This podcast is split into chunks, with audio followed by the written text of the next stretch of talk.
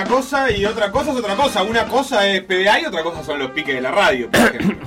Bien, clarísimo. Sí, sí, está bien. Bueno, Seba, ¿qué querés decir con eso? Nada, Pero, ¿qué es eso de una cosa es una cosa y otra cosa Nada. es otra cosa? nada. ¿Qué sé yo? Siempre queda bien decir eso, ¿viste? Que te das aires de sabio, de, de que sabés diferenciar cosas. No sé, algo así. Pero me vas a sacar loco, Sebastián. Eso lo decís y después tenés que decir algo más, que, que sume a la idea, no, puede quedar ahí solo. No, no sé, yo dije eso y me siento un filósofo griego ahora. Me siento Mujica siendo entrevistado por la Deutsche Welle.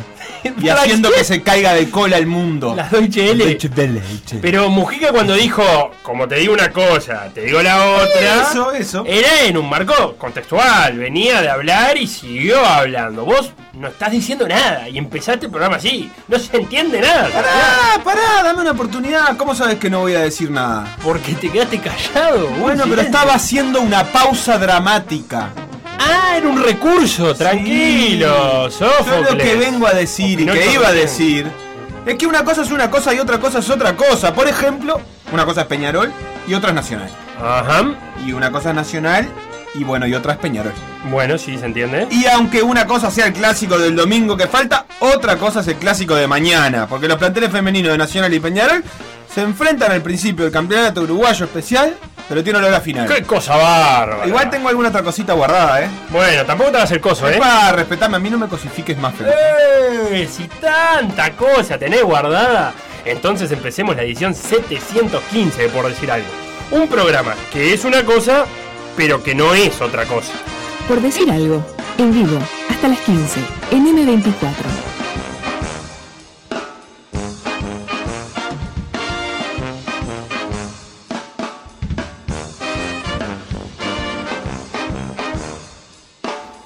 Bienvenidos a Por Decir Algo, programa de día miércoles. Estamos con Felipe Fernández funcionando eh, al mínimo, de a dos. en- Modo COVID. En modo COVID, en dupla, alejados, sin mirarnos a los ojos y sin escupirnos en la boca, que es lo que Bueno, recomiendan todas las autoridades. bueno. Eh, para dar inicio a este por decir algo, que es un por decir algo especial porque mañana hay clásico. Hay clásico del fútbol femenino por el inicio, en realidad eh, ya está un poco iniciado, el campeonato uruguayo especial, la parte de los que están definiendo el título, además de la de la permanencia, y para nosotros es un partido muy especial porque mañana vamos a tener transmisión desde el Estadio Centenario con Martín Rodríguez, Santiago Díaz, Sofía Romano, eh, Lugo Tef- Adusto. Tefa Maggiolini. Se va a sumar Tefa Maggiolini, directora técnica De la Sub-17 de Uruguay. Sub-17 de Uruguay, que ha sido directora técnica de algunos clubes. Y vamos a transmitir por primera vez este, para nosotros Nacional y Peñarol por este campeonato uruguayo especial. eh, para ir haciendo boca que se los cuente un poco la voz de Martín Vidal.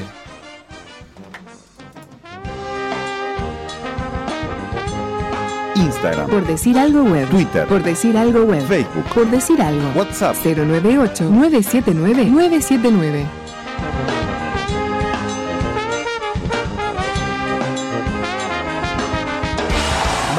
clásico del fútbol femenino. Están los equipos en la cancha, Santi. Vamos a disfrutar lo que viene. Va a sumar, obviamente, para el anual. Disculpe que lo tutee, pero subí la radio.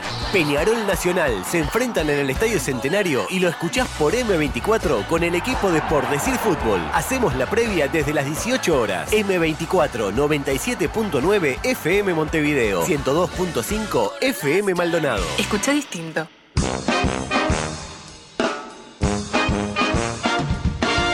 Hechas las presentaciones de rigor para la transmisión de mañana, tenemos en línea a María Paz Vila, jugadora de Nacional, futbolista de Nacional. ¿Cómo andás, Paz? Hola, ¿cómo andan? ¿Todo Muchas bien? Gracias por llamarme. Muy bien, por suerte. ¿Cómo estamos para el parcial que arranca en minutos? y lo que no quería hasta ahora no lo voy a querer en estos minutos, así que De- tranquila, ¿qué de, va a ser? de qué es el parcial? Entrenamiento. De No entrenamiento. educación física, sí, Bien. ¿Dónde, ¿Dónde es el parcial? en la CJ. Ah, es presencial. Eh, sí, los parciales por ahora han quedado presenciales. Ah, yo pensé que porque me imagino que el parcial a distancia puede tener alguna ventaja para el estudiante. ¿no? Eh, sí, no, no, no logras evaluar lo mismo, ¿verdad? Pero bueno. Bueno, pero- la- las clases sí quedaron eh, por Zoom y los parciales presenciales. Bien, entrenamiento entonces, y entrenamiento me imagino es el que habrán hecho Todo esta el semana. día entrenando. Todo el día y venís a hablar de entrenamiento y te hacen Sí. hablar de así, no se puede. Paz, ¿cómo estamos para, para mañana? la verdad que estamos, yo nos, nos siento bien, nos siento unidas, nos siento equipo, nos siento eh, tranquilas, que a diferencia a veces de, de otras situaciones u otros momentos de campeonato nos... Viste, cuando, por ejemplo, ya parecía como no sé nada, ya estoy, claro, nerviosa porque no sé ni qué me pueden preguntar. Claro. Ahora, la verdad que venimos entrenando súper bien, este, de la mejor manera y creo que estamos tranquilas y preparadas para, para el partido de mañana y espero que se dé de la mejor manera. Lo decía Seba un poco hace un ratito, que, que si bien es una de las primeras fechas, la diferencia que tienen Peñarol y Nacional con el resto de equipos hace que sea una final anticipada sin importar cuándo caiga en el, en el calendario. Un poco lo viven así, ¿no? Si mañana hay un ganador, le saca una luz a- Es al otro. eh, es así, tal cual, se da por, por la diferencia que hay a veces de, de niveles en los equipos. Este, sin duda es que hay que jugarlos y cada partido tiene lo suyo, ¿no? No estoy diciendo que, que ya tenemos ganado los que no jugamos.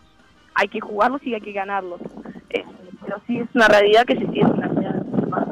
Claro, pero estadísticamente, es, eh, por lo que ha mostrado la historia, es muy difícil que Nacional o Peñarol pierdan punto con otros equipos. Ha pasado alguna vez, pero no es lo común. Es, es difícil. Bueno, de hecho, en este campeonato perdió Peñarol puntos con, con Cañones Fénix. Sí, Empataron. 2 a 2. O sea, son partidos, eh, claro. Son partidos y hay que jugarlos y hay que ganarlos. Por eso digo, sí se siente una final, pero no lo. Bien, y, y la última, si te dejamos libre para el parcial, ese, sí. ese antecedente de uno a uno en el, en el Charrúa, eh, ¿cómo juega para, para mañana? ¿Te- ¿Pensás que puede llegar a ser un partido similar o va a ser diferente? Eh, no, creo que cada clásico es muy distinto. Este, son partidos este, por fuera lo que es todo, ¿me explico? O sea, Mm. son partidos que hay, que hay que prepararlos de la mejor manera siempre y que hay que jugarlos. Creo que el haber que ellas nos hayan empatado en el momento último del partido, que sea de la manera que fue, también nos demuestra, nos da seguridad de que venimos perdiendo, es una realidad. Eh, hay también nos tenemos que decir, sí, podemos, podemos, podemos, pero también necesitamos esa prueba eh, verídica o tangible de que realmente este, eh, nos sentimos con el poder de decir, "Wow, acá está Nacional y vamos a ganar. Y así vamos a salir mañana. Eh, eso hay una cuestión ahí de actitud en lo que estás diciendo y también hay este, alguna definición táctica al respecto. No tengo tan, tan recordado el primer partido, pero además de que le empataron en la hora, no la pasaron bien por largos momentos. ¿Qué, qué piensan corregir de aquella vez para, para, para que no suceda de, de vuelta lo mismo? No creo que pase lo mismo, ahora es nos conocemos, antes eh, éramos un equipo nuevo, era joven, este, muchísimas nuevas, de hecho el, plan- el plantel o el equipo que salió en el clásico, creo que la gran mayoría era el primer año en Nacional, o sea que éramos un cuadro nuevo entre nosotras y hoy por hoy creo que nos conocemos bien, estamos seguras de lo que es capaz de hacer cada una y cómo lo que podemos hacer en equipo y creo que, que como te dije, además de que estamos distintas paradas, cada clásico es distinto, este, las dos vamos a salir a ganar, los dos vamos a salir a, a querer los puntos y, y bueno, eso también es lo lindo. Eh, mañana va a ser la primera vez para la audiencia M24 que, que le llevemos el clásico femenino. ¿A quién le hay que prestarle atención? ¿A quién le dirías a la audiencia, "Ah, anoten esto, este par de nombres o, o tengan en cuenta estas jugadoras que, que andan muy bien? Eh, Paz Vila, la que va a estar en el banco. Paz Vila, hay que pedirla de, de- Ah, ¿ya estás no, confirmada en el banco? Eh, sí, estoy en el banco. sí, Ah, yo te iba a preguntar Pero- si había equipos Bueno, pero lo que, lo que hacemos es lo que se hace siempre en el periodismo deportivo, es que el comentarista pida el ingreso, ¿verdad? Dice, no, esto tiene que cambiar, eh, se tiene No, que dar cuenta doy- el te entrenador. doy los nombres que van a estar interesantes. A ver. Esperanza Pizarro. Sí. Va a estar muy interesante. Antonella Ferradanz, Nani Ferrari. Son jugadoras que tienen algo distinto. Sabri, eh, no sé, Sabri Soravilla. Son, son muchas jugadoras. Y más cuando realmente si tuviéramos jugar en equipo y demostrar lo que sabemos, va a ser un espectáculo importante. ¿Y a quién le van a prestar atención del lado de enfrente? Porque no creo que todos los nombres que mencionaste justo son de Nacional, porque son la de ustedes, pero a alguien del frente a quien hay que prestarle atención. Así cuando hablemos con Sofía Olivera ahora, en un ratito, también le preguntamos lo mismo, ¿de quién se va a cuidar? Nosotros nos vamos a cuidar de todas, porque son un equipo, no nos va a importar nadie individual. Este, la verdad que estamos mirando más en nosotras que ellas. Este, nosotros le preparamos de esa manera. Este, no estamos cuidándonos de nadie, la verdad. Bien, eh, Paz Vila, no sé qué le, qué le recomendaríamos, un, con que saque un empate hoy y que gane mañana, se ¿Un firma. empate en, en- en el parcial? Un empate, un empate raspando y mañana gane. Le voy a pedir los puntos al profe. Sí, cualquier cosa que hable con nosotros. Que le justificamos, que decimos que, que está que bien, de entrenamiento, Paz, puf, un montón. le sabe. digo, sí. No, me paso entrenando, profe, sálveme. Claro, María Paz Vila, futbolista de Nacional, muchas gracias por este minuto, mucha suerte hoy y mucha suerte mañana. Muchísimas gracias a ustedes. Gracias por llamar. Por decir algo. Por decir algo. Conducción. Conducción. Felipe Fernández, Sebastián Moreira y Facundo Castro. Producción y edición Conrado Hornos.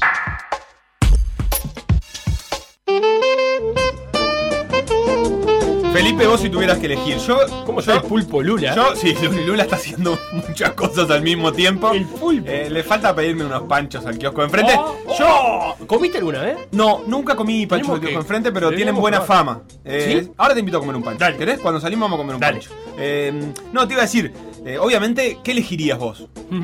Al revés. ¿Ganar el par- eh, aprobar el parcial y perder el clásico? ¿O perder el parcial y aprobar el clásico? No, perder el parcial y ganar el Toda clásico. la vida, ¿no? Se puede, el parcial tiene revancha tangible, lo puede volver a dar.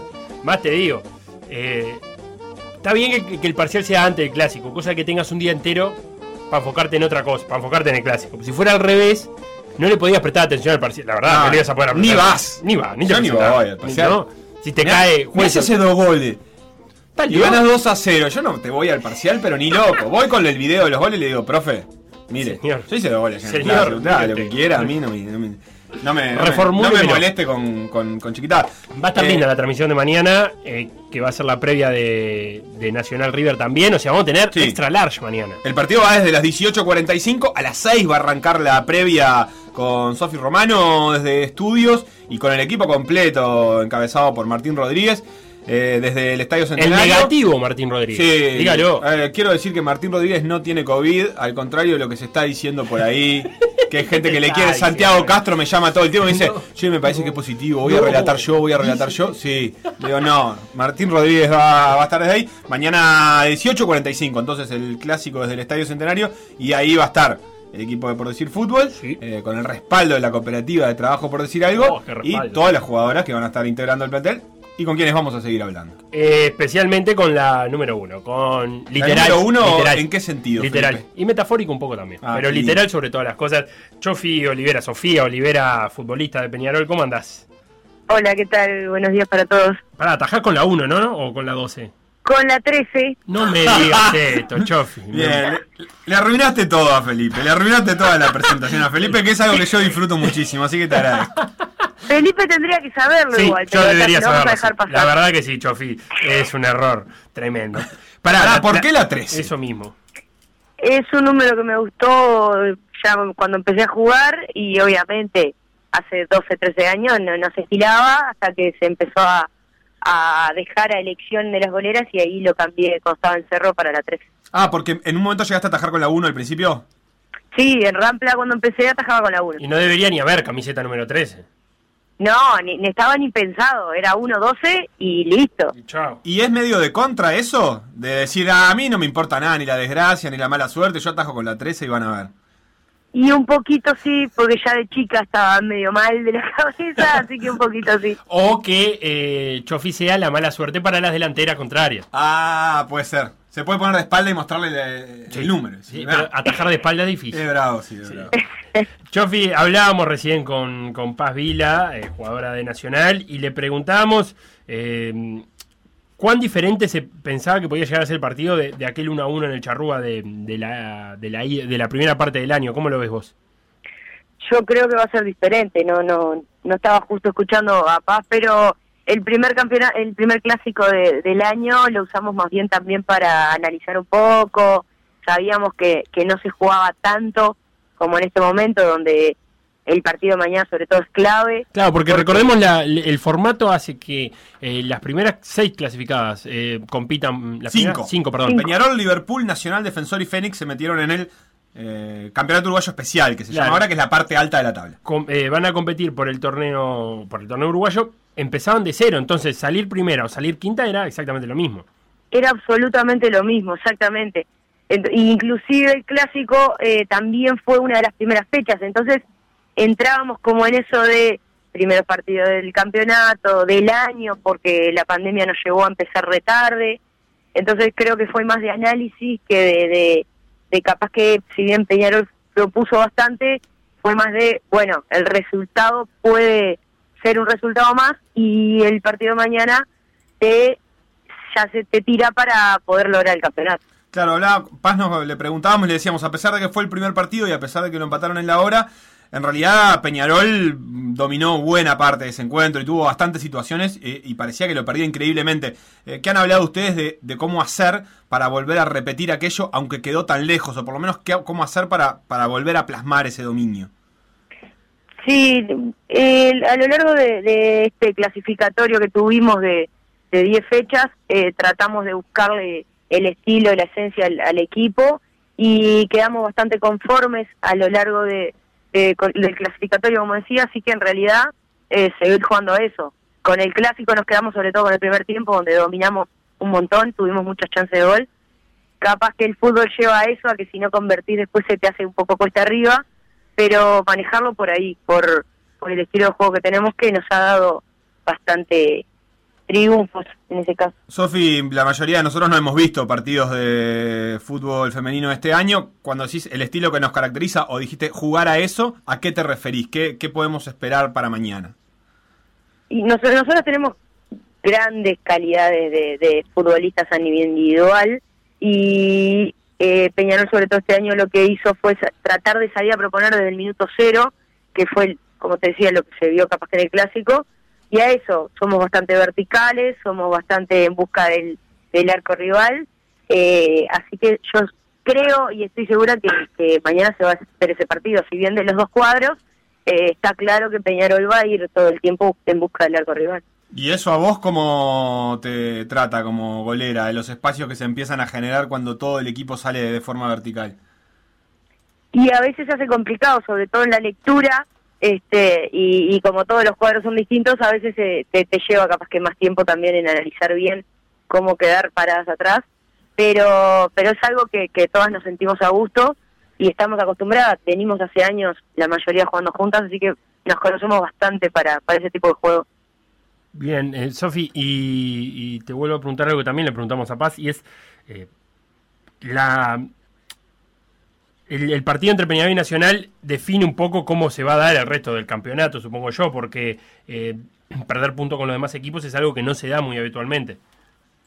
Sí, exactamente. Eh, sí, ojo, nosotros tuvimos hace dos fechas, empatamos con Canelón, es un partido difícil también. Por suerte eh, van mejorando todos los cuadros, se va equiparando bastante el campeonato, pero sí es real que al salir primeras y segundas del clasificatorio ya te lleva a, un, a una final anticipada, por decirlo de una manera, donde si, todo viene más o menos como, como se vio dando en- en este campeonato, ya inclusive está empatando si mañana uno de los gana, ya ya queda ahí este solamente para el campeonato. Claro, y otra de las cosas que hablábamos es que mm, eh, los números favorecen a Peñarol, ¿no? En- Peñarol viene, es el tricampeón actual de- del fútbol uruguayo, pero además viene obteniendo buenos resultados en los clásicos, ¿no? Sí, sí, sí, sí, venimos, este se empató, pero el año pasado ganamos los dos que jugamos, el año anterior este perdimos el primero y ganamos el segundo, si no me equivoco. Venimos en números buenos, este, pero bueno, también lo lindo del fútbol es que los clásicos siempre son partido aparte y, y si bien eh, acaparan gran cantidad de jugadoras a nivel individual, eh, eso te marca que no importa cómo vienen los partidos previos, sino que el clásico se vive de otra manera. ¿Vas a tener un duelo especial con, con Esperanza? Bueno, está, está de más decir la, la calidad de jugadora que es, pero Nacional tiene varias jugadoras. Este, capaz que enfocarse solo en una sería un gran error, así que nada, nosotros este, presintiendo el, el equipo que podía parar o mismo las jugadoras que tenía, este, nos informamos de cada ¿Y jugadora. ¿Cuál, es, cuál- cuál es esa jugadora de Nacional que la para en tres cuartos de cancha y vos ya te vas armando porque sabés que le pega y le puede pegar de cualquier lado o busca el arco? ¿Hay alguna de esas? Y Nacional tiene muchas juveniles que, que se vienen armando para cambiar un poco lo que venía haciendo el fútbol femenino, capaz que en más, eh, no sé si dominio de pelota y llegar más armadas al arco, bla, bla, bla. Si, si me preguntas una, creo que Daniela con el medio, Luciana, eh, son jugadoras que, que sí, que tienen bastante el arco entre ceja y ceja o que te pueden meter un pelotazo largo que te pueden desacomodar bastante. Daniela Olivera y Luciana Gómez, ¿te referís? Sí, exactamente. Bien, y le estábamos hablando con Paz que estaba por dar un parcial y ya yendo a la cosa más personal y anecdótica, que empezaba ahora menos cuarto y que le decíamos la mejor de las suertes. ¿Vos cómo preparás el día previo a un clásico? ¿Qué tenés que hacer y cómo matás los nervios? Supongo que, más allá que ya jugaste varios clásicos, siempre uno nuevo. Y como la nervios. jornada de mañana también. Como la jornada de hoy y como la de mañana. Y bueno, como la mayoría trabajando, en este momento no, eh, pero la mañana trabajando, después de tarde yo entreno a las, a las juveniles de Peñarol, así que entrenando a las acacias. y después, en este caso hoy, yendo a entrenar y mañana después al partido. ¿Mañana tenés Eh, que trabajar de mañana? Sí, exactamente. Ah, ¿Y de ¿no tarde? te dieron ni el día? Pará, de tarde en, Peñarol, ¿con quién hay que hablar para que...? No, pero de tarde mañana no va a trabajar. No, seguramente de Ah. mañana de tarde me tome me tome el descanso para poder llegar lo mejor al clásico, pero Pero para de mañana es en Peñarol que trabajás, no. No. no, no, no, de mañana yo reparto estados de cuenta, así que saldré en la moto a repartir algunos este, Ah. para cortar la semana. Bueno, pero ¿te sirve, te, te- te sirve para distraerte o no? O, o en realidad no te distraes nada y seguís pensando en el clásico. La verdad es que desde que gana el Tour uno ya mm, ya está pensando en el clásico, pero por lo menos para para no estar 100% metida en el clásico, sí, prefiero capaz que hacer algo previo y no estar todo el día comiéndome las uñas porque realmente Claro. eh, es, es el- los nervios se viven de varias horas antes. De última, si repartís estado de cuenta, puede ser, lo puedes contar como entrenamiento de golero. Como salir con la pelota para abajo, ¿viste? Le pasás la cuenta por abajo de Ah, la puerta. por abajo de la puerta. eh, Ya, como- claro, ya voy activa con el tema de las manos, ya Claro, estoy ahí. sí. y bajás el tren, bajás el, el centro de gravedad ahí para pasar, tren inferior un poquito. Sí, sí, le puedo buscar la vuelta. Po- Podríamos decir que, que es un poco positivo. Sofía, no hemos hablado, pero mañana toca Estadio Centenario, eh, que no es algo demasiado habitual, ¿no? En el fútbol femenino. No, pocas veces. Eh, hace años se jugó un partido, mm, me acuerdo porque no me tocó jugar, pero lo fui a ver por justamente lo que significa jugar en el Estadio Centenario y la verdad que es divino. Cuando nos enteramos del cambio de, de escenario, le daba el, el- creo que lo que le faltaba al clásico de, de, de gustito, de ansiedad, de ansiedad, era eso, que pusieron estadio como el... ¿Va a ser tu primera vez en el estadio? Va a ser la primera vez, sí, sí, sí, sí, sí. Por eso ahí los nervios juegan un poquito más de, de la ansiedad de querer que sea mañana. Linda experiencia entonces la de, la de mañana, Sofía Olivera, arquera de Peñarol, de la selección uruguaya, futbolista. Muchas gracias por tu tiempo y mañana nos estaremos viendo en la transmisión de Por Decir Fútbol. Bueno, muchísimas gracias a ustedes y sí, eh, esperamos con ansias. Dejá de mandarle un saludo a las chiquilinas que deben estar escuchando, así que nada, eh, con ansias esperar a mañana. Bien, la mejor de la suerte, Sofi. Muchas gracias. Quedó ahí presentado los equipos de Peñarol y Nacional que tienen equipos confirmados, pero que dejaremos para más adelante. Y volvemos a recordar entonces que mañana desde las 6 de la tarde la previa de Por Decir Fútbol con Sofía Romano. Y desde las 7 menos cuarto, Martín Rodríguez y Santiago Díaz eh, ponen en el aire de M24 por primera vez para este equipo, por decir algo, el clásico del fútbol femenino. Reforzado con Tefa Mangiolini, que va a ser nuestra comentarista especializada, digamos. Sí. Eh, que hará dupla con, con Santi Díaz, la entrenadora de Uruguay 17 y la entrenadora de defensor, para armar un, un equipazo de transmisión mañana que tendrá primera hora eso y a segunda hora Nacional River Play de algo Sí. que nos ocuparemos. Nos ocuparemos después. Va a estar también Adusto. ¿Va a estar diciendo en el clásico femenino. Ajá. Y va a estar Guma Montgomery. Y obviamente va a estar Juan Aldecoa. Aunque sea en la sombra con, con la. El titiritero eh, Aldecoa. Nunca se dijo eso. ¿eh? Pero va a estar todo el equipo completo de por decir algo para ese partido. Después de la pausa, eso que estás diciendo, Felo, que hay novedades de River. eh, Sí, señor. Que enfrenta a Nacional la segunda Sí, hora señor. mañana. Y novedades pesadas. Sí, señor, de algunos casos de COVID confirmados, de algunos jugadores habituales titulares en River Play. Vamos a la tanda y hablamos de todo lo que dejó la Libertadores y lo que vendrá también entre este Nacional y River Play. Lo que pasó por decir algo.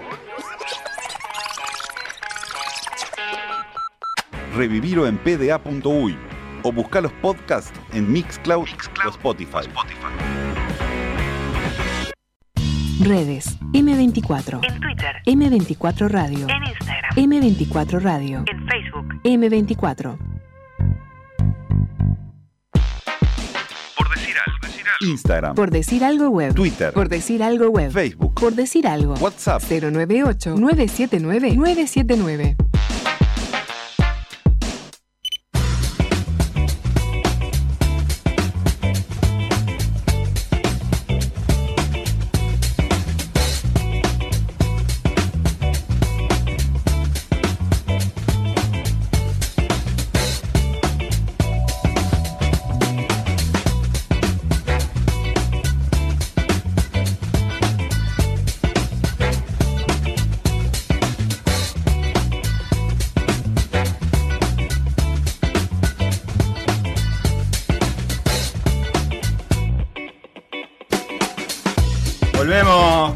Decir algo y antes de meternos en la actividad internacional que tiene esas pequeñas novedades, que además tuvo Champions, que además tuvo Copa Libertadores, Copa Sudamericana y COVID, empecemos por casa. Primero, eh, lo de adentro. Hay novedades del campeonato uruguayo.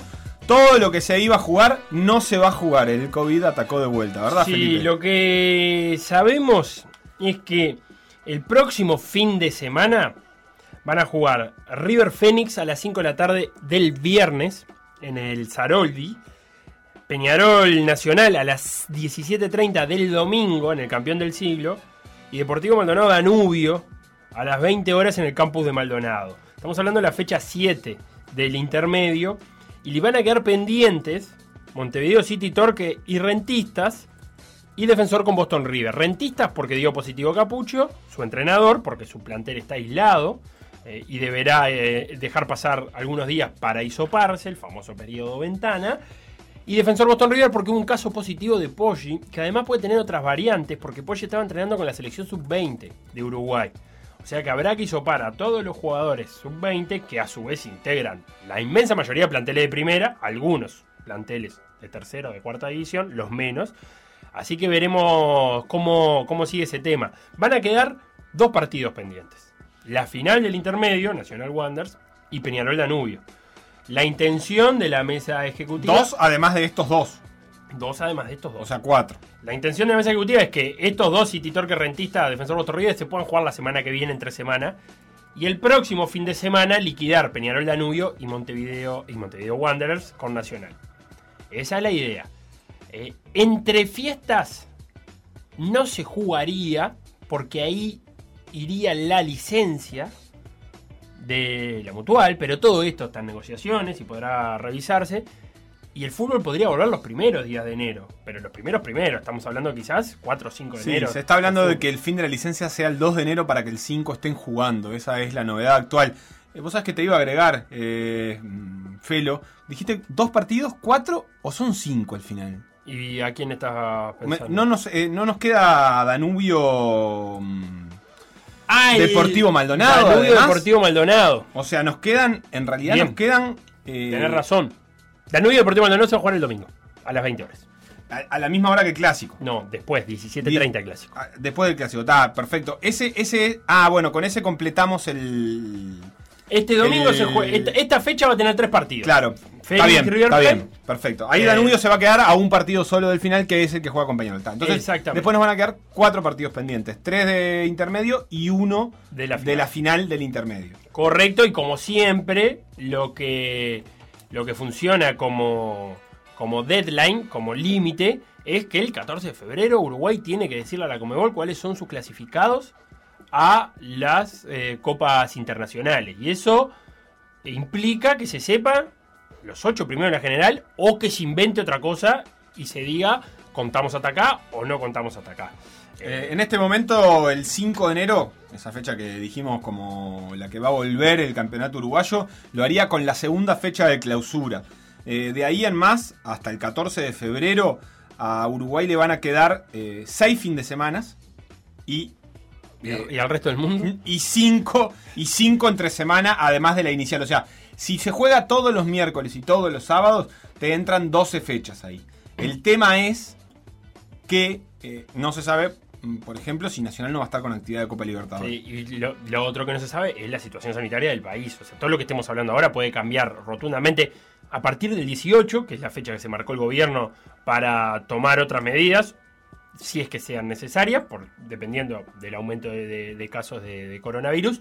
Eh, Nacho Alonso, el presidente de la AUF, le pidió a los clubes que dejen de concentrar, que el- eh, lo dijo, dijo así. Como Nacho que Alonso. dejen la burbuja. Sí, Nacho Alonso dijo, nosotros podemos hacernos cargo de algún caso eh, de afuera que entra al fútbol y tratarlo. Lo que no podemos hacer es que el fútbol sea generador de casos, que es lo que está sucediendo ahora.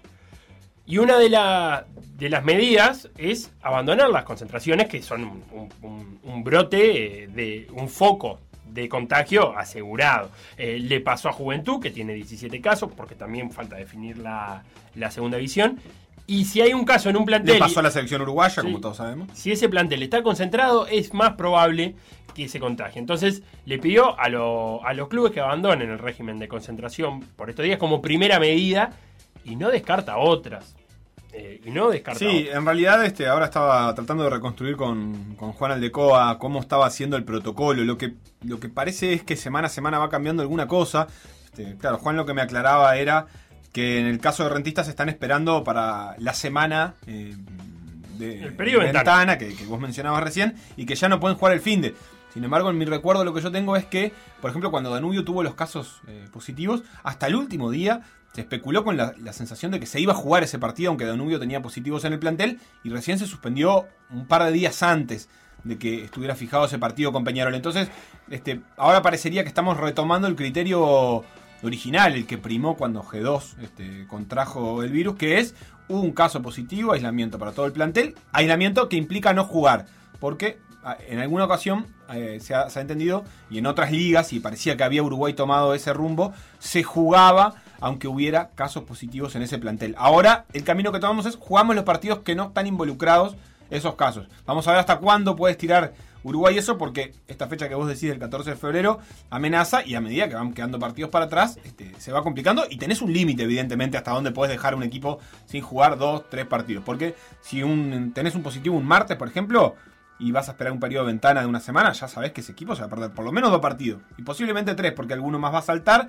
y entonces se va a ir. Con este criterio, parece difícil Lo- que avance el campeonato uruguayo. Lo que queda claro es que aquel protocolo que se armó en su momento no, no se está cumpliendo. Lo que sí debería hacerse es o un nuevo protocolo o unas nuevas directivas, porque me da la sensación que, que cada, cada caso que surge tiene una solución diferente. Y eso genera una incertidumbre más grande de la que ya se tiene. Eh, yo entiendo que es una situación nunca antes, eh, nunca antes vivida, por lo cual hay que inventar algunas soluciones mientras se está jugando. Pero ahora no, nadie tiene muy claro cuándo se suspende un partido y cuándo no. Y por qué algunas veces sí y otras veces no. Y si hay burbuja de Conmebol o no hay burbuja de Conmebol. Si eso in- interfiere en algo o no. Así que, que me parece que o, se revé o, para el clausura se empieza a, tomar otras, otras directivas de las que ya se estaban realizando. Eh, también me imagino que, es, es complicado para, para aquellos equipos. Estamos hablando que el clausura va a empezar el 23 de diciembre. Eh, esos días, esos días anteriores a Navidad. Entre el 20 y el 23 se podría estar jugando la primera fecha de. Sí, la, la de idea es que se juegue 22 y 23, la primera fecha de clausura. Y eso lo que te quería decir es que hay muchos contratos que están hechos hasta el 31 de diciembre como fecha simbólica. Bueno, pero el acuerdo ahora va a ser extenderlos hasta el final de clausura. Es lo que se está A negociando. cambio de perder. La a o sea, de mover la con este calendario, sí o sí, eh, claro, al no haber licencia, la negociación es licencia por extensión de contrato, por dos meses más de contrato. Todavía no está definido eso. Es lo que quiere la mutual, es lo que se está trabajando al respecto. Es lo que quiere también el, el fútbol uruguayo. La verdad es que lo- los cuadros uruguayos, si no se- si, si respetan la licencia reglamentaria, eh, van a tener que pasar un, un- un papel a Conmebol que diga hasta acá llegamos, estos son los, los cuadros que tengo, porque no les va a dar tiempo de jugar. No, de ninguna manera, pero, pero me imagino ahí que va a haber algún movimiento. Yo no, no sé si se renovarán todos los contratos que, que vencían el 31 o, o algunos se van a, a dejar caer. Veremos también porque lo que hace es achicar el, periodo de pase para aquellos jugadores que, que eventualmente queden libres después de clausura. Porque una cosa es quedar libre el 31 de diciembre, donde vos tenés casi que dos meses, enero y febrero, eh, de, periodo de pase, a quedar libre el 10-12 de febrero. Y que a vos los días que te queden para negociar sean, serán menos. Serán menos. Eh, ve- veremos lo que pasa en ese aspecto también. Lo que sigue su curso es la Copa Conmebol Libertadores de América, que ayer tuvo actividad, empató Libertad y Palmeiras, 1 a 1 en Paraguay. Eh, lo ganaba Palmeiras con gol de Gustavo Gómez, del paraguayo Gustavo Gómez, y lo empató Matías Espinosa. Eh, para llevó- Libertad, Llevó 1 a un 1. golpe del arquero Palmeira tremendo. Partido de ida, hoy 7 y cuarto. Sí. ¿Quería decir algo más de Palmeiras Sí, Libertad? que Martín Silva fue titular en Libertad y y Matías Viña en Palmeiras. Eh, dos muy buenas tajadas de Martín Silva. Eh, sobre el final ya iban uno a uno. Un zapatazo de afuera del área, arriba a la izquierda y un tiro libre también de afuera del área, eh, volando al ángulo. Eh, así que te diré que Martín Silva mantuvo ese 1 a 1. Hoy 19-15 Gremio Santos por cuartos de final y por octavos de final van a jugar Boca e Inter. En la bombonera Boca gana 1 a 0 esa serie después de su victoria en Porto Alegre. Ahí se va a definir el otro clasificado a cuartos de final. Racing espera en esa llave. Libertad Palmeiras es el rival de Nacional River en Sí, semifinales. el camino fácil. Usted dice Palmeiras y Libertad, dos equipos bueno. coperos. Y sí. ¿Y del otro lado? Y del otro lado están Boca, Inter, Racing, Flamengo, eh, Gremio, Santos. Racing Flamengo juegan. No, Racing, ya eliminó a Flamengo, pero ese era el camino, digamos. Racing no me asusta. Bueno, ya te lo digo. La verdad es que. Racing no me asusta. No, para el planteo de Nacional, que consiste en. ¿Qué dice, no señor? patear ¿Qué al dice, señor? Es No. Eh, no, bueno, fuera de chistes, retomemos porque mañana juega River con Nacional 21 a 30. Eh, mm, va a tener eh, la baja River de Enzo Pérez. Recordemos Sí. el hilo epidemiológico. Un jugador de las juveniles de River dio positivo. Hisoparon al plantel de, de reserva de River, que es donde estaba entrenando ese jugador, y dieron positivo dos más, uno de los cuales estaba entrenando en primera y el otro directamente jugando. Había jugado 20 minutos el fin de semana contra Godoy Cruz, por lo tanto hubo que eh, hisopar a todo el plantel principal Sí. de River. Resultado de eso, Enzo Pérez y dos integrantes del cuerpo técnico dieron positivo. Enzo Pérez es baja. Acá sí, el criterio Habitual de. Conmebol es claro. La Copa Libertadores no se frena por ninguna cantidad No. de casos positivos. River jugó contra un equipo eh, que tenía 17 casos de COVID eh, la semana El pasada, Atlético el. Atlético Paranaense. Así que la Copa Libertadores sigue y River todavía tiene más hisopados pendientes, o sea que pueden salir más positivos. Eh, claramente, porque además, si este positivo de Enzo Pérez, quizás den negativo en algún momento los jugadores de River, pero pasado unos días den positivo. O sea que para la vuelta de River Nacional, que será la semana que viene, no se descarte que haya caso positivo en los dos equipos. Bueno, ¿no? eso te iba a decir, porque ahora esto significa que Nacional, eh, bueno, cuando, va a quedar en régimen De de, de aislación, porque va, va a tener partido internacional, pero El domingo juega con Peñarol. Pero el domingo juega con Peñarol y juega contra un equipo que tiene casos confirmados positivos en su plantel principal, por lo menos dos que sabemos. Sí. Eh, o sea que eh, si las pelotas caen en el área, cada corner es de riesgo, no de riesgo de gol, sino de riesgo de de suspensión riesgo de sanitario. clásico, te Sí, en, hablando de, de fútbol, eh, Jordano va a tener la vuelta de eh, Gabriel Neves. Eh, va a poder jugar. Y en nota de ovación no descartan que el Chori Castro se meta también en el 11 titular. Eh, Gabriel Neves, si está bien, es un volante cantado en, en Nacional. Habría que ver si Gabriel Neves entra por Felipe Carballo, que es su sustituto natural, y si se va a mantener Rafa García en el planteo. Yo creo que Rafa García en el 11 titular va a depender mucho del planteo que vaya a ser Nacional. Por lo pronto, se habla de un planteo que no va a ser tan parecido al Independiente del Valle. En la idea, siempre cambiamos la idea. La ejecución de planteo contra Independiente del Valle fue mala. El plan de juego podrá haber sido muy bueno, pero el planteo fue malo. El planteo fue malo porque Nacional eh, recibió muchísimos disparos al arco, porque Nacional, en- principalmente en el segundo partido, en los últimos 15 minutos, eh, no, no, casi que no se pasó la pelota, casi que no recuperó la pelota y mucho menos pateó el arco contrario. Esa es la ejecución del plan. No quiere decir que la teoría esté bien. Y acá me interesa en algún momento poder hablar de estilos, porque salió de Curnex a decir que a él le gustaría jugar con el Bayern Múnich, pero no tiene una billetera de, de mil millones de euros. Y averiguando con colegas ecuatorianos, el, el presupuesto independiente del Valle es el mismo que el de Nacional. Son 7 millones de dólares al año. O sea que el estilo no es cuestión de billetera. Uno puede tener un estilo que, no está, que tampoco está mal. A mí me pareció que Nacional después de Independiente del Valle salió a justificar por qué había jugado así. Que no me parece nada mal. El Tottenham de Mourinho el otro día con el Arsenal tuvo 30, 35% de la pelota, creo. Pero fue muchísimo más la pelota que tuvo el Arsenal. La diferencia es que me parece que el Tottenham, Tottenham eligió dónde quería que el Arsenal tuviera la pelota. Y no está mal ese estilo tampoco. Si Nacional quiere jugar a eso, está bárbaro. Lo que pasa es que una cosa es eso y otra cosa es el planteo con Independiente del Valle, donde te tiran muchísimas veces al arco, donde Roger termina siendo figura y donde vos prácticamente no pateas al arco. Esa es la gran diferencia. Una cosa es una cosa y otra cosa es otra cosa, como decíamos en la presentación. Eh, Felo, ayer hubo Copa Sudamericana, muy rapidito nomás para Dale. completar eso. Universidad Católica le ganó 2 a 1 a Vélez en Buenos Aires. Y hoy juegan Bahía Defensa Justicia y Junior contra Coquimbo Unido. Donde también hubo actividad ayer, fue en Champions League. Fue novedad por el partido de última hora. De última hora. El partido que no se terminó disputando, eh, que se suspendió a los 20 y pico de minutos entre el PSG y el Istanbul. Eh, pero de eso vamos a hablar en tres minutos. Antes repasemos Dame lo que sí se jugó. eh, porque hubo actividad y variada. En el grupo G, el de la Juve y el Barça, así Sí. conocido, eh, la Juve le ganó 3 a 0 al Barça en España, un par de goles de penal de Cristiano Ronaldo. Uno de ellos un de- ciudadano llamado McKinney. No, el, el estadounidense. Ojo Sí. con los estadounidenses. Eh, uno de esos penales eh, realizados por Araujo. Que jugó de titular. Sí, señor, con Lenglet. Eh, el Barça leía a Mr. Chip. Es el primer equipo en la historia que gana los cinco primeros partidos de Champions y no avanza primero. Porque le ganó la Juve ese, ese primer puesto. El Barça que hasta ahora... Quedaron igualados, igualados en puntos, pero. El saldo entre ellos. Pero el saldo entre ellos favoreció a la Juve. Exactamente. Em, que el Barça había tenido en la Champions como una burbuja de rendimiento. No era el mismo rendimiento en Champions que en Liga, que es muy malo. Pero ayer se le termina de caer la estantería a Coman. Eh, los jugadores ya hablan de problemas en el planteo. Ya Bueno, un equipo que está jugando con Messi obligado y que igual es el mejor, eh, la verdad que no, no tiene mucha perspectiva, porque Nah, aparte de la Liga Española se le fue. Sí, y Griezmann pidiendo que los jugadores den un paso adelante, que hay que ir hacia adelante. Me parece que está todo roto ahí. Está Año todo- y de perdieron transición.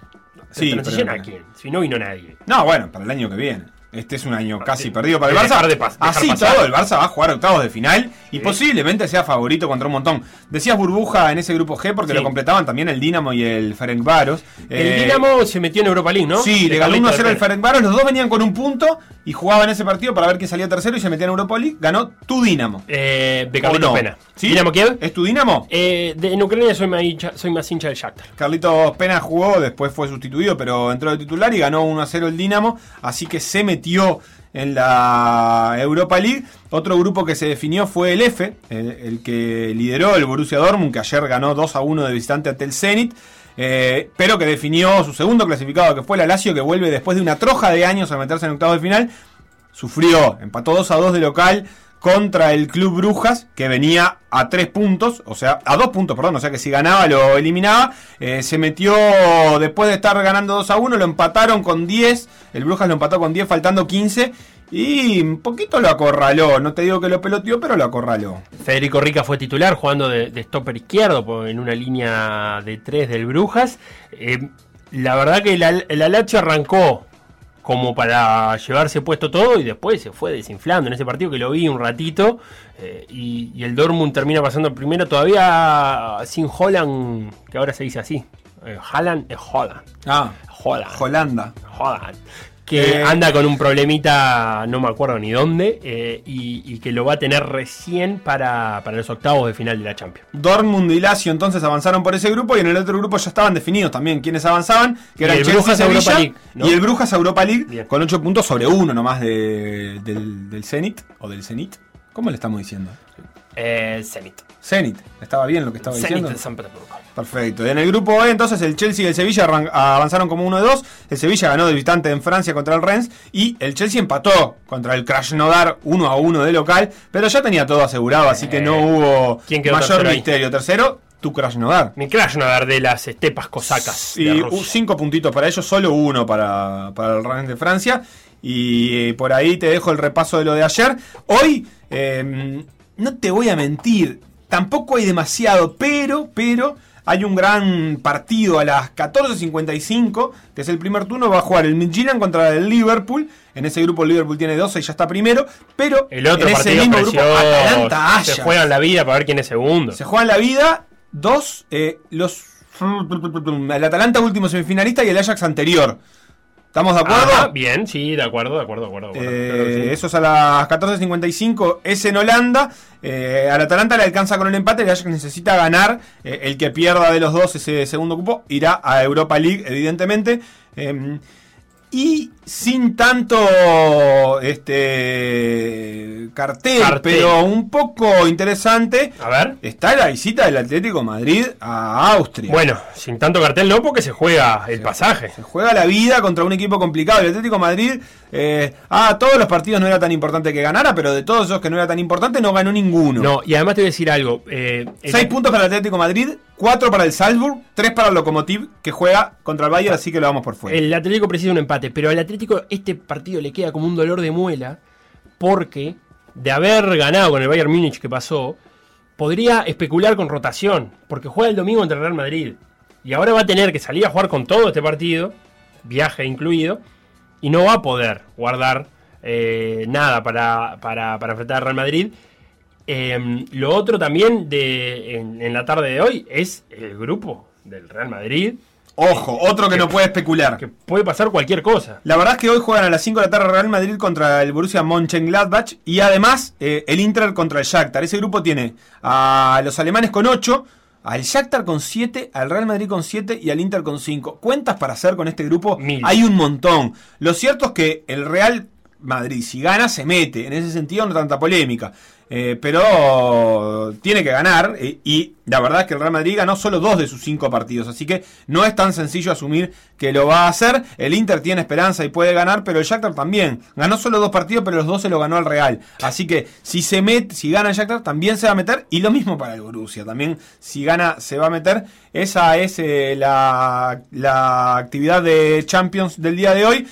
porque el, el otro grupo que queda, Felo, que es el del Olympiacos. Y Ya el Porto definido. está todo definido. El City va a ser primero, eh, a menos que pase una catástrofe, recibe el Marsella. Y el Porto va a ser segundo. eh, le lleva bastante distancia al Olympiacos, a pesar de que va a jugar contra ellos. Le lleva 7 puntos, así que no hay nada más para decir. Lo que sí hay para decir esta tarde, además de todos esos grupos, es que se va a jugar lo que queda de partido entre el Paris Saint Germain y el Istanbul Başakşehir. ¡Apa! ¿Me estás me Con- desayunando con esto? Ajá, con cambio de árbitro, va a ir un holandés, cuyo nombre se me escapa en estos momentos. Un partido que ayer se suspendió por este hecho que vamos a escuchar a continuación. de los propios jugadores del PSG para que releven al cuarto árbitro. Como eso no ocurre, termina abandonando el campo de juego. Eso es lo que hasta acá podemos llegar a, a relevar de manera concreta. ¿no? Y lo que decimos, ¿no? Nosotros no escuchamos ese insulto del cuarto árbitro, pero la cara del cuarto árbitro lo decía todo. Los jugadores del Paris Saint Germain acercándose y habiendo escuchado, me parece, eh, el insulto del cuarto árbitro, eh, nos hace pensar que eso existió. de gran gravedad, ¿eh? realmente de extrema gravedad lo que ha acontecido, inédito, ¿no? Que un plantel mm, termine recusando a un cuarto árbitro. Yo no recuerdo algo por el estilo Pedro. Por supuesto, insisto, la torpeza de este hombre al mencionar esta palabra de manera peyorativa. That negro? Why is that negro? That negro? Why is that negro? That negro? You can't say negro. But why that negro? Negro? Why is that negro? Why is that negro? This white guy, you say these guys. So why when you mention a nigga, listen to me. Why when you mention a black guy, you have to say this black guy? Say, but see, Romanian language I is coming don't- from Esto pasaba ayer en el partido que se va a reanudar ahora entonces entre el PSG y el Istanbul y que terminó con los dos equipos retirándose del campo de común acuerdo eh, ante la presencia de ese cuarto árbitro al que se le acusaba de haber usado de forma racista este, algunos términos para referirse a nuestro queridísimo Pierre Huevo, que jugó en Nacional. Pierre porque a todo esto, el involucrado era Pierre Agüero Huevo, ex jugador de Nacional. Para pensar este suceso es que tenemos en línea a Patricia González, politóloga feminista y además muy amiga de sus amigas. ¿Cómo andas, Pata? Hola, buenas tardes para ustedes, ¿cómo están? ¿Todo bien? Bien, de bien. Me alegro. Pasábamos el audio ahí y, y te pedimos un poco de ayuda para pensar esto. Huevo se refiere a la palabra negro de un árbitro rumano, aparte. Pudo haber dicho negro, porque el rumano tiene mucho de español también. Sebastián Coltescu, de 43 años. Es una lengua latina. eh, pero no- nos gustaría que nos ayudes a pensar de, de- de- del uso de la palabra negro y el contexto y lo que puede llegar a significar y por qué se puede llegar a tomar peyorativamente por parte de Huevo o cómo viste vos este suceso. Bien, ahí Primero que nada, me parece, es- no es la primera vez que pasa esto en el fútbol, ¿no? Sí. Nos tocó un poco más cerca cuando pasó lo de Suárez hace un- unos años, fue, ¿no? Sí, con Ebra. Eh, ahí va, y eso abrió todo un debate que me parece que en principio el debate está bueno que se abra, el fútbol llega a muchísimas personas, entonces instala discusiones que por ahí esto pasa en miles de ámbitos más y no, no, no llega a ser una discusión pública, ¿no? Entonces, primero como eso me parece valioso. Segundo, creo que hay como una dificultad en general de decir, bueno, como entramos en esta primera discusión de decir, ta, pero ¿qué quiere decir que le digan negro? Capaz que no quiso decir nada con eso, ¿no? Como, ¿qué valoración le asignamos o no le asignamos a la palabra? Y creo que ahí lo que está de fondo, primero que la, la persona, ¿no? El, el involucrado en este caso, Huevo, sintió que eso fue agresivo y fue violento. Eso alcanza, ¿no? Como si eso te incomoda y te sentir mal de esa manera, en la forma en la que lo dijo, entonces es evidente que hay un, un uso de poder. Y lo otro es que me parece que a nosotros en particular, en nuestro país, creo que en otros países la discusión está mucho más viva, está mucho más arriba de la mesa, nos cuesta mucho eh, interpretar el racismo, ¿no? ¿Qué quiere decir el racismo? Porque ahora leía las declaraciones de, del árbitro que decía, bueno, yo no soy racista, eh, ¿no? Que fue lo mismo que en su momento dijo Suárez, yo no Claro. soy racista. Entonces, cuando... Sí, tengo un amigo negro. Machista, ¿no? Claro, yo no soy machista. No, bueno, capaz que lo que tenemos que hacer cuando sea un suceso de esto es hacernos preguntas, porque, a ver, si hay como algunas cosas que te indican que algo no está bien, ¿no? Si, si en el mundo África es el continente más pobre, eh, en los países de América Latina la población afrodescendiente es eh, significativamente más pobre que la población blanca. Bueno, ¿cómo nos explicamos eso? ¿Qué explicación tiene? ¿Qué, qué, qué lugar le damos a eso? Bueno, es evidente que hay un montón de, de prácticas, de como esto de la construcción de la cultura, ¿no? Hay Diego Sempol, que es un investigador eh, en materia de diversidad, siempre dice algo que me parece muy simbólico, que es cuando vos ves a alguien en la calle le sacás un montón de fotos en menos de un minuto, ¿no? Como el, el, el porte de rostro, bueno, te veo, te encuentro, te miro de arriba abajo y saco un montón de conclusiones sobre vos. En cuánto sale tu pilcha, en qué, en, en qué color de piel tenés, en si tenés o no tenés gorrito, si tenés o no tenés piercing, o sea, ¿quién, quién creo que sos vos cuando te veo? ¿no? Claro. Y algo que pasa con la negritud es que, la, que, que mucha gente, y esto es parte de una construcción sobre el racismo, lo primero que ve cuando, cuando ve una persona afrodescendiente es el color de su piel. Y, y en base a eso eh, hacemos un montón de conclusiones que son inconscientes. Quizás ahí va entonces lo que decía Huevo de por qué no decís a él, cuando te referís a él como el, el blanco aquel, ¿no? Y por qué Claro. sí, a referirte a mí, lo primero que usás es el color de piel.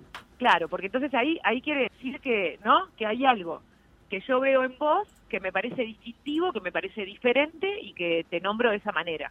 Y en general, cuando, a ver, y traigo esto porque me parece que habilita la discusión, cuando yo digo, bueno, el gordo, no, en general, no, en general cuando hago ese tipo de valoraciones no digo el flaqui, el flaco, no digo el blanco, ¿no?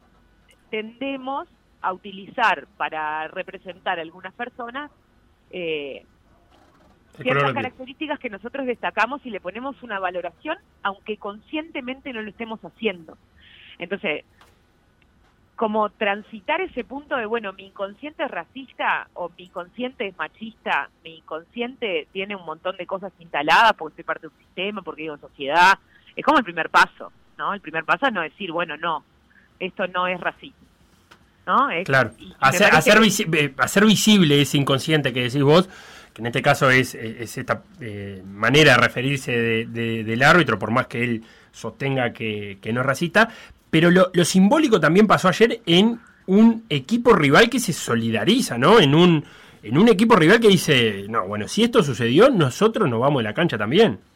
y con un montón de declaraciones en ese sentido, que eso sí me pareció eh, distinto, ¿no? En esto de analizar los movimientos en relación a lo que pasó con Suárez.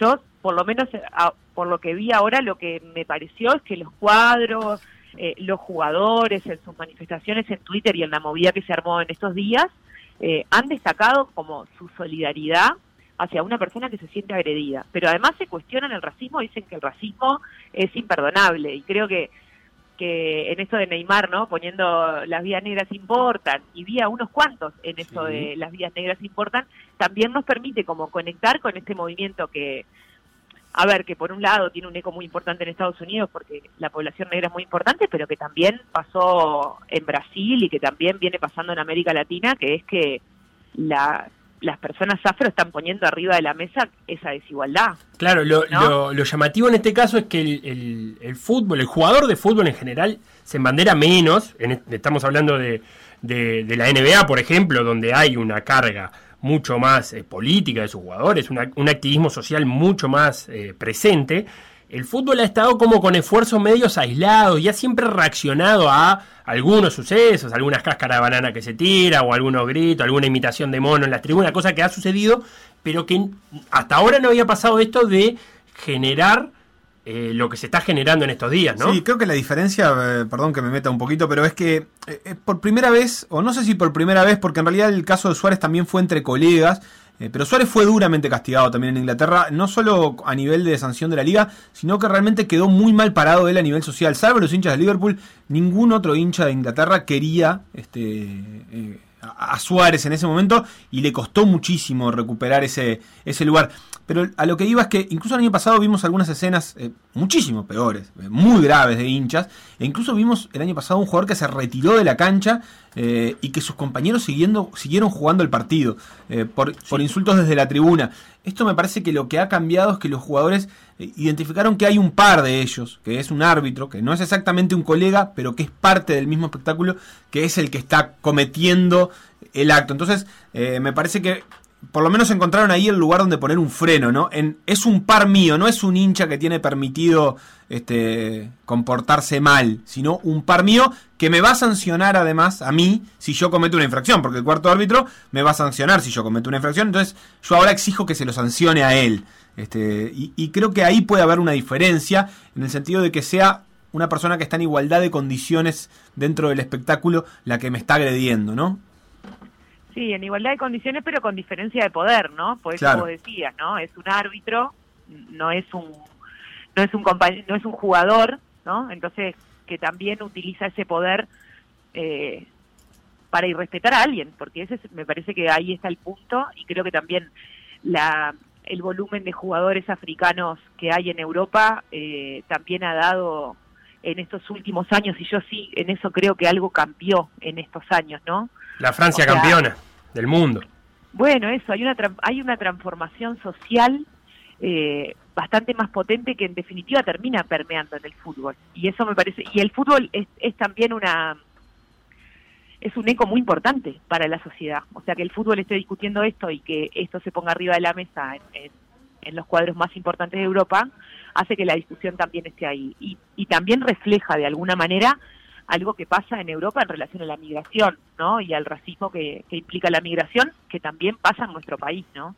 Eh, hay un, una particularidad de, bueno, la, las organizaciones afro decían algo súper interesante el año pasado y es que eh, ahora pasa, en, por ejemplo, en nuestro país que ves una persona afro y que tendés a pensar que es migrante, ¿no? Porque claro. hemos tenido una migración afro súper importante, entonces que hay una conexión también entre la migración, el ingreso de, de africanos y africanas a Europa, que también conecta, me parece, con eso, más allá de que, por supuesto, que los jugadores de fútbol son personas con otros niveles económicos, pero pero pensá cómo es la inserción de esas personas, ¿no? Con, con un sistema que que de alguna manera castiga el color de la piel, ¿no? Te castiga por o te encasilla por el color de la piel, bueno, cómo es la vivencia de una persona que se va a laburar a a un bar a Europa. Es, es, mucho más crudo. Entonces poner esto arriba de la mesa hace a poder poner toda la discusión, que en el fondo eh, es una es una discusión muy cruel y que hace una, hay un, un planteo de pobreza. ¿no? Sí. que creo que también hay que ponerse arriba de la mesa. Es una discusión compleja y al mismo tiempo me da la sensación de que es sencilla en el sentido, y retomando algo que vos dijiste, de que alcanza que el involucrado sienta que está siendo ofendido, para que quienes sienten que en realidad no hay una carga detrás de la palabra o que es una palabra del lenguaje común o lo que sea, eh, necesariamente tengan que dejar de lado esa creencia, porque si el que está del otro lado eh, eh, se siente ofendido, él y los 20 jugadores que están en la cancha, como que también es una discusión sencilla en ese sentido, en el que debería saldar la discusión eso.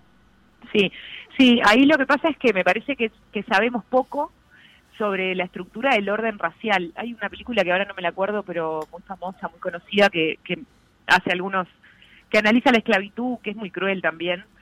Eh, No sé si era 12 años de esclavitud. no, Ah. no, es una película más vieja y no, y no me voy a acordar ni el nombre ni de qué se trata. Pero, pero lo que quiero decir es que en realidad lo que se muestra es que en un momento de la sociedad, ¿no? El tráfico de personas duró por lo menos 400 años y no se sabe cuántas personas se trasladaron forzosamente de un continente a otro, pero en principio son entre 5 y 15 millones de personas, ¿no? Que se trasladaron de forma forzosa, que nosotros decimos esclavos, pero en realidad fueron personas esclavizadas, ¿no? ¿Qué quiere decir eso? Bueno, que en un momento la humanidad aceptó que si vos tenías un determinado color de la piel, entonces eh, no eras humano, ¿no? Y eras fuerza de trabajo y no eras persona. Eso pasó durante muchísimos años. Entonces, eh, ¿cómo, cómo, ¿cómo salimos de ese lugar? Bueno, un largo proceso de abolición de la esclavitud los movimientos negros, Luther King, el, el apartheid, ¿no? Imagínense en cada uno de los continentes un montón de procesos de, de transformación hacia contemplar e identificar que las personas eh, habían sido trasladadas por la fuerza y que eso es terrible, ¿no? Y que eso fue un genocidio. Bueno, ¿cómo eh, la pregunta que nos tendríamos que hacer es por qué esas personas que, des- que descienden y que vienen y que tienen ese mismo color de la piel siguen siendo pobres? ¿no? Porque en ese momento la, la escala social marcaba que no, no tenías la categoría de persona, o sea, no tenías libertad, ¿no? No, no solo no tenías libertad, sino que no podías poseer bienes, no, no eras una persona. Bueno, son personas, pero son personas que en el orden jerárquico racial siguen estando eh, abajo del resto de las personas porque seguimos diciendo negro. eh, bueno, en Argentina se usa mucho los, los cabecitas negras, ¿no? Sí. Eh, y cuando decimos un negro, que te referís, yo escucho mucho cuando se refieren a la gente pobre, como decir, bueno, era un negro, Claro. ¿no? Por más que no sea negro en ese caso, aparte. Claro, y eso entonces quiere decir otras cosas cuando yo digo negro. No estoy queriendo decir, eh, porque además los colores de la piel no son efectivamente negros, ¿no? No- es otro color. Cuando decimos negro estamos diciendo, estamos contraponiendo algo. Entonces, y eso tiene una historia y tiene una carga histórica y tiene un proceso y, y eso es lo que de lo que sabemos poco, me parece, de, de cuánto eso nos implicó como, como humanidad, sabemos poco. Pata, la última, eh, para no robarte más tiempo, y es eh, cómo se puede trabajar en este caso con el árbitro, porque me da la sensación que a veces eh, la respuesta del fútbol va a ser que este árbitro no trabaje nunca más, o le va a costar muchísimo volver a trabajar a este árbitro, pero no sé si eso va a solucionar el problema, eh, o no sé si eso va a hacerle entender, al, al- en este caso, al, al que estuvo en falta, y no generarle un rencor o, pensar que, que- que hasta acá llegó todo. Eh, ¿cómo, ¿Cómo se puede trabajar en ese caso? Bueno, a ver, yo ahí tengo, tengo un posicionamiento que puede ser polémico porque sé que hay, hay muchos compañeros y compañeras que no piensan lo mismo, pero yo creo que no podemos descartar a las personas. Creo que es un error descartar a las personas y tender a aislar y a bloquear y anular. Creo que con el feminismo pasa mucho eso también, pero porque tiene que ver con cómo se cómo se generan transformaciones sociales, ¿no? Yo intento, soy feminista, soy antirracista y trato de tener una visión de mundo, o sea, quiero que todas las personas vivamos en este mundo, eh, ¿no? No, no quiero que Sí, nadie sí. se vaya ni que nadie se aparte y tampoco tengo una visión punitiva sobre las cosas de que yo creo que punir no no transforma, no cambia y no resuelve. Creo que las reales transformaciones son cuando vos tenés la oportunidad de hacerte preguntas sobre lo que pasó y sobre el lugar en el que vos expusiste a otro, eh, pedir unas disculpas genuinas y, y, y analizar desde dónde los demás o las personas que están criticándote lo hacen, qué es lo que está en el fondo, ¿no? Sacarlo un poco de lo personal para poder mirar el problema más global. Creo y creo que eso eh, ahí hay una discusión enorme instalada en los movimientos, instalada en la forma de- en el comportamiento social que tenemos ante ante este tipo de cosas, ¿no? Y, y lo mismo aplica para Suárez o en esto de sí, papá, te vas a equivocar un montón de veces, vas a hacer un montón de cagadas y vas a tender a hacer muchísimas veces cosas que estén mal. Bueno, pero démonos la oportunidad del error, pidamos disculpas y replanteemos desde dónde nos queremos parar y, de qué lado te- de la mecha te querés encontrar. Que, porque todos podemos eh, estar en lugares en los que no queremos estar. Ahora, si vos lo ves y si decís, va, no, me mandé tremenda cagada, bueno, entonces, bien, me parece, yo tengo esa línea, eh, pero, pero sé que no... Sí, que esto es que esto es una discusión dentro de estos movimientos que estás hablando es una también. discusión, Sí, sí, sí. Notable. Pata González, politóloga, feminista, amiga de sus amigas y amiga de, por decir algo, vamos a decirlo también. Sí, cómo no, cómo no, amiga de PDA. Claro, desde de, los pasillos de la anterior radio. Muchísimas gracias por, Es por prestarnos esto. De Radio minutos. Mundo, Felipe. Te lo digo porque por ahí no mencionás a, la- a los rivales como Nacional y Peñarol, pero no sé. Como Voldemort, ¿te sigue el innombrable? sé, no sé. Eh, bueno, chicos, un abrazo para ustedes y muchas gracias por tratar estos temas. ¿eh? Lo que pasó en por decir algo. Revivirlo en pda.uy o buscar los podcasts en Mixcloud, o Spotify. Glosario del lunfardo deportivo. Por decir algo. Un 5 trotón, unos clásicos 5 uruguayos, de esos que arman la, la quintita ahí de, de la media luna al círculo central y no lo saca ni, ni con humo. de ahí. Por decir algo. El programa polideportivo de M24.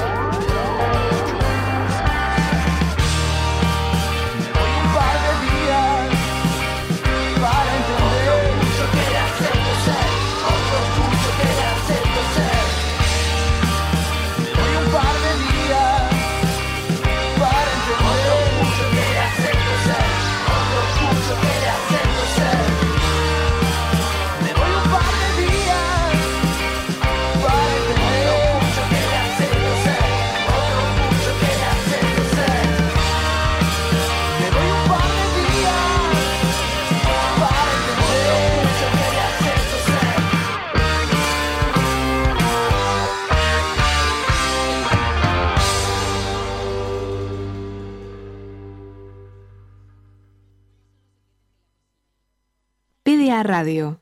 En M24, m24.com.uy, pda.uy.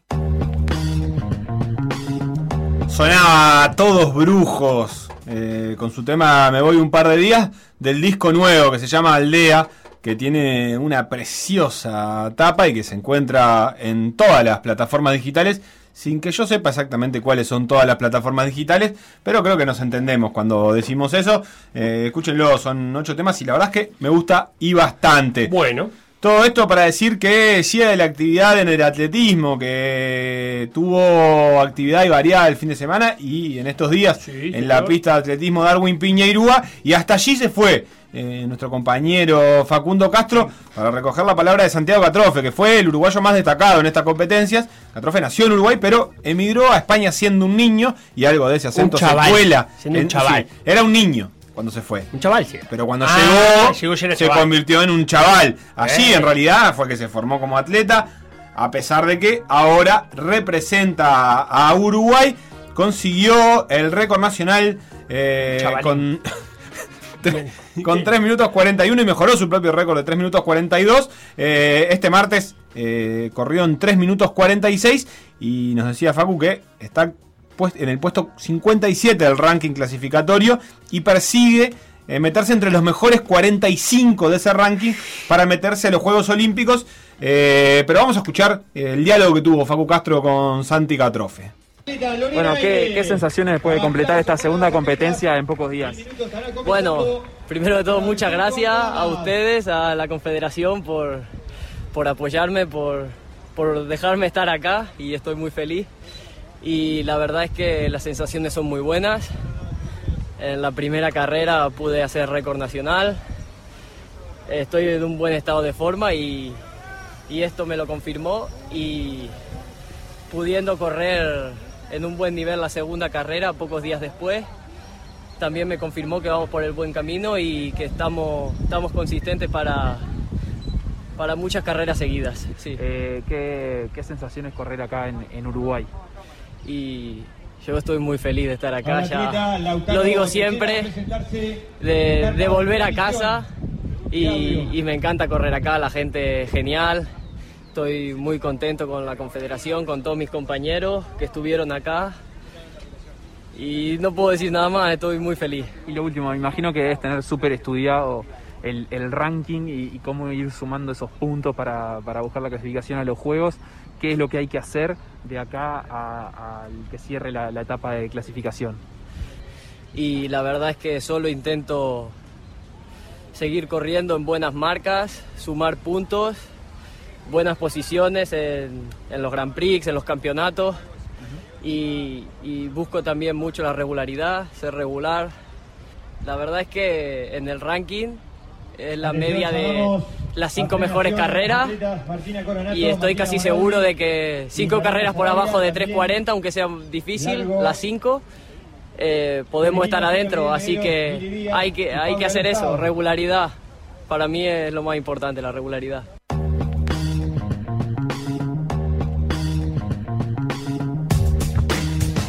La palabra de Santi Catrofe, Facundo Sí. Castro y, de- y del locutor también de la pista de atletismo. Que Hay llamaba gente. La mamita, cómo sonaban esos Ah. parlantes de fondo, pero bueno, allí estaba la palabra entonces de Santi Catrofe, que busca todavía cupo en los Juegos Olímpicos. Le vamos a dejar para mañana, Facu, que repase otras actividades destacadas. ¿Vos porque- recordás un fondista, medio fondista en este caso uruguayo en el Juego Olímpico? No.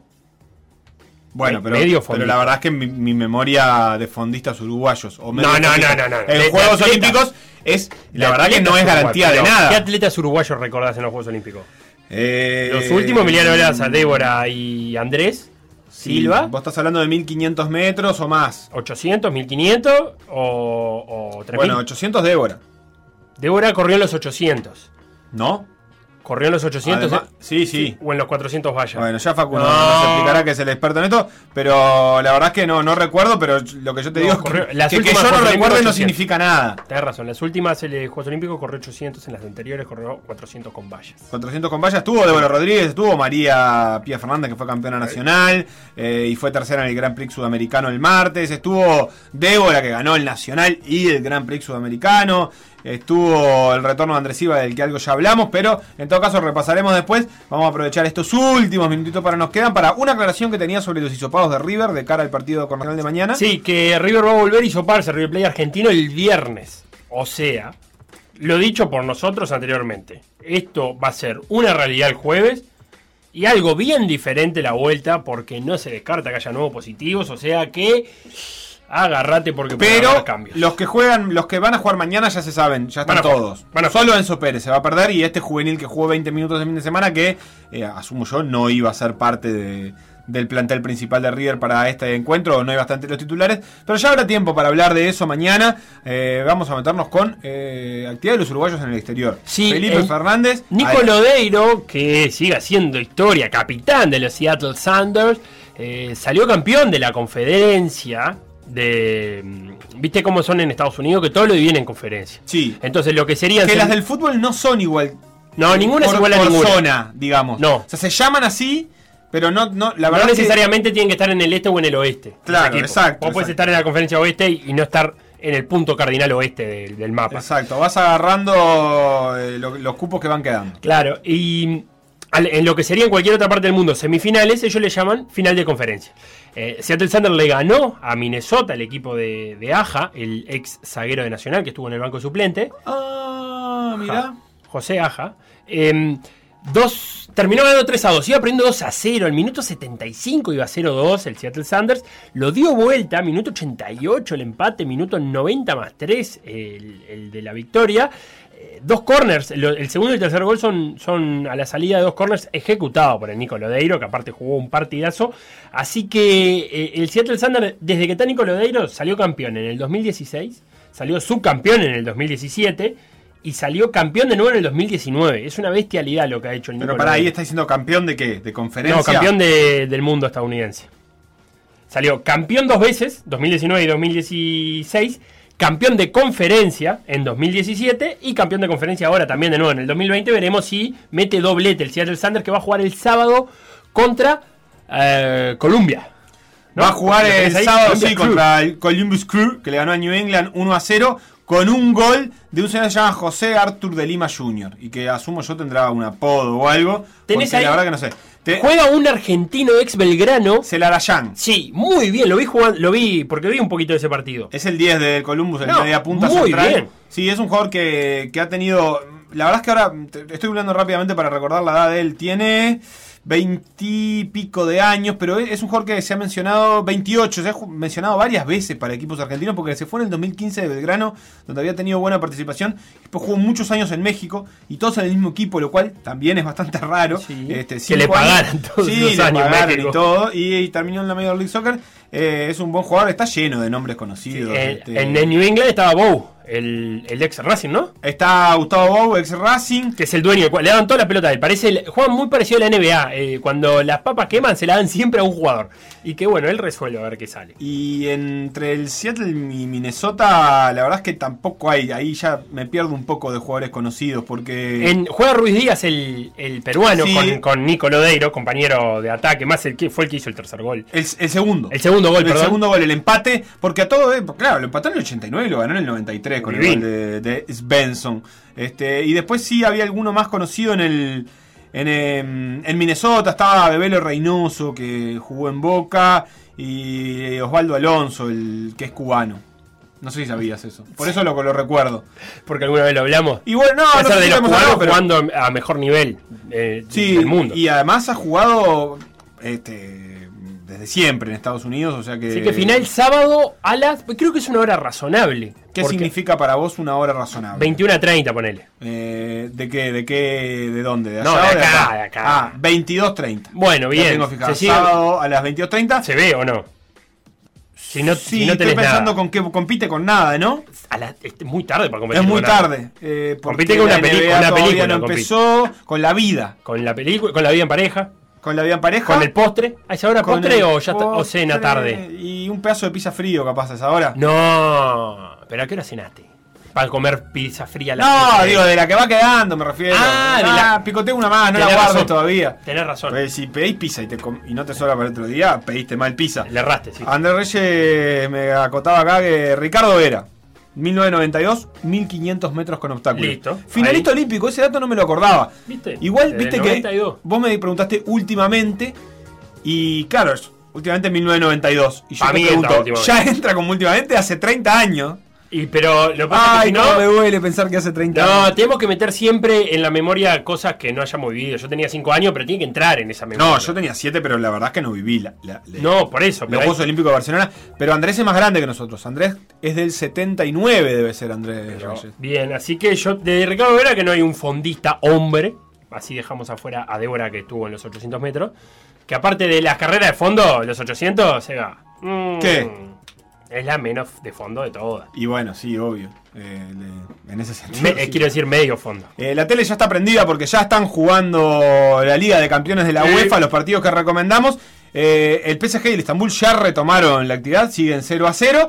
Y en los partidos que empezaron de 0, los partidos nuevos, el Midtjylland 0, Liverpool 1. ¿Ya va 1 a Sí, 0? gol del Colo Ramírez. ¿Gol de no, quién? gol de Mohamed Salah. Mirá. eh, el 1 a 0 Ah, del Liverpool. ¿cómo está que en un partido que no importa nada, Rotación. nada, absolutamente nada. Mucha rotación. Y 0 a 0 eh, el Ajax con el Atalanta. Apenas 5 minutos. Recordemos que en este partido el Atalanta le alcanza con el empate para meterse en octavos de final. El Ajax necesita ganar.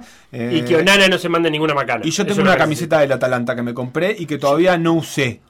Y me queda La muy querés- lindo. Y la querés usar cuando mañana. Y la verdad que si gana el Atalanta o empata y clasifica, la puedo usar.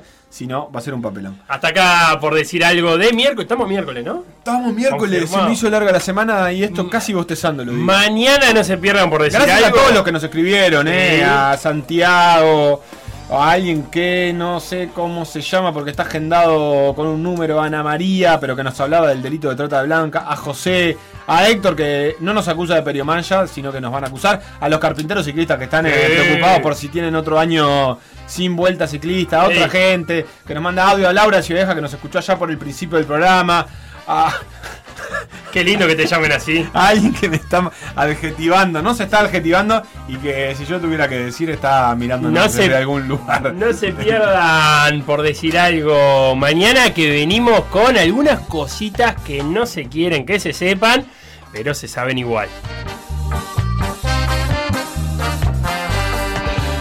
Lo que pasó en por decir algo. Revivirlo en pda.uy o buscar los podcasts en Mixcloud, o Spotify.